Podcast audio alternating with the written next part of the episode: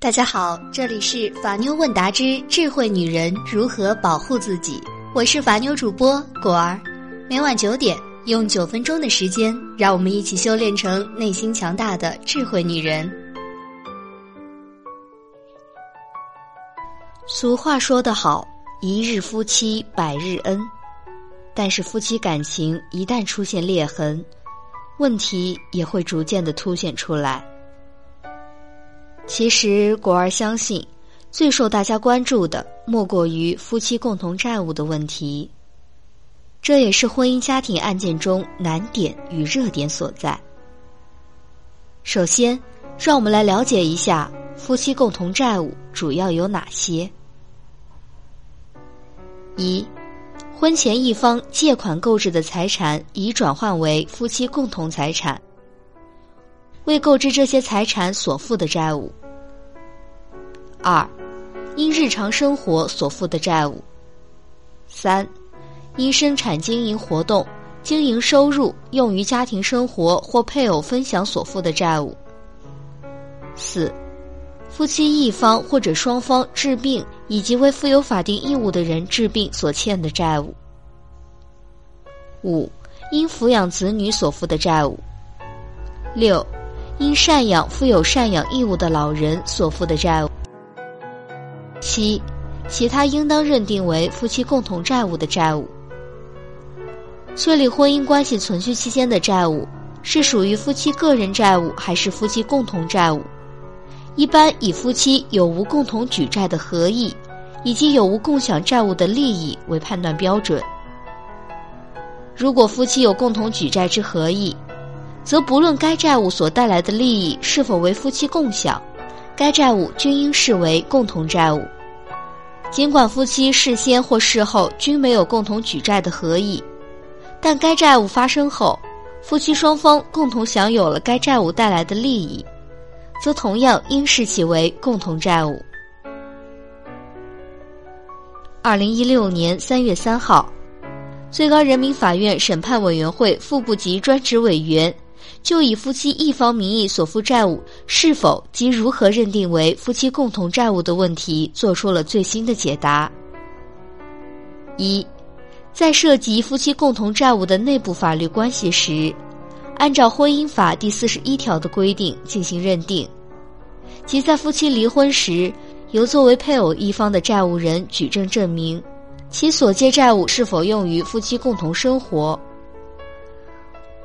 如举证证明不能，配偶另一方不承担债务偿还份额。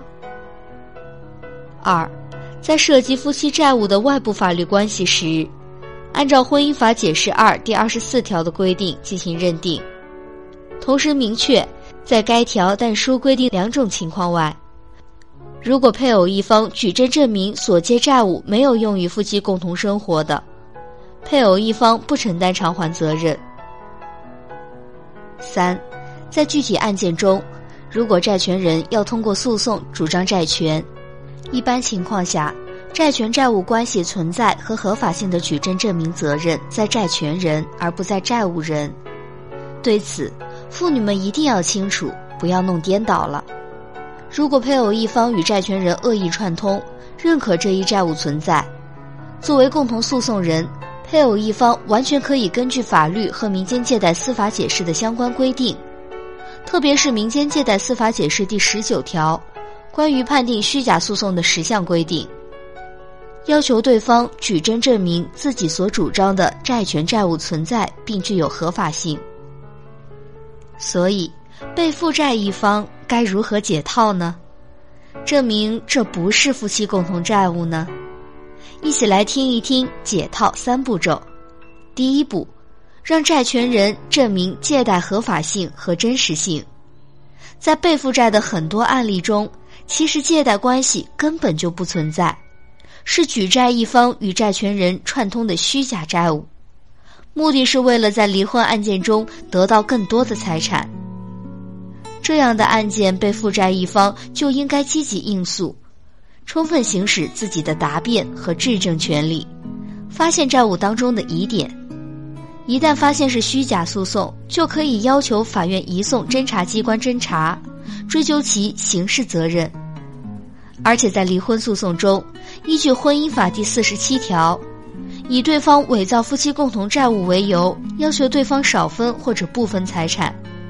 如果债务确实存在，那就进入第二步，举证证明未用于夫妻共同生活。如果不能证明是虚假债务，那就要积极举证证明未用于夫妻共同生活。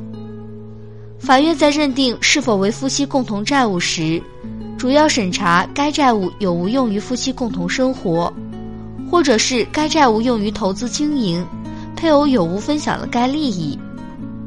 在一般情况下，非举债一方要完成严格的举证责任是极为不易的。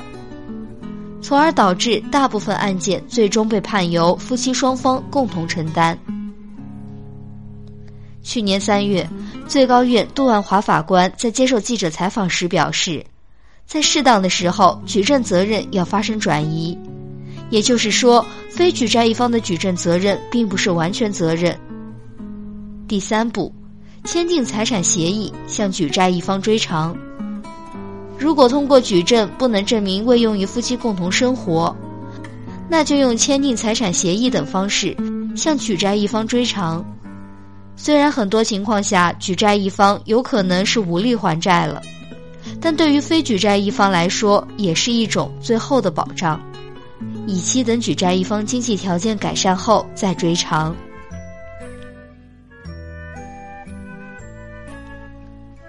非常感谢一直以来坚持收听法妞问答的听众朋友们。接下来，我们又为大家重磅推出有声书《创业时代企业完全法律指南》，希望可以帮助到更多需要法律的人。《创业时代企业完全法律指南》将于法妞问答微信公众号、喜马拉雅、荔枝 FM、蜻蜓 FM、考拉 FM、懒人听书。每周一、三、五晚上九点准时上线，请您锁定法妞问答。好的，今天的智慧话题就到这里。如果你在情感中遇到任何问题，都可以在下方评论区留言，或者搜索微信公众号“法妞问答”，三分钟百分百语音回复你的法律问题。如果想第一时间收听节目，一定记得点击订阅哦。偷偷的告诉你们，果儿的微信号是幺五五八八八七五三二零，有问题也可以微信私聊我啦。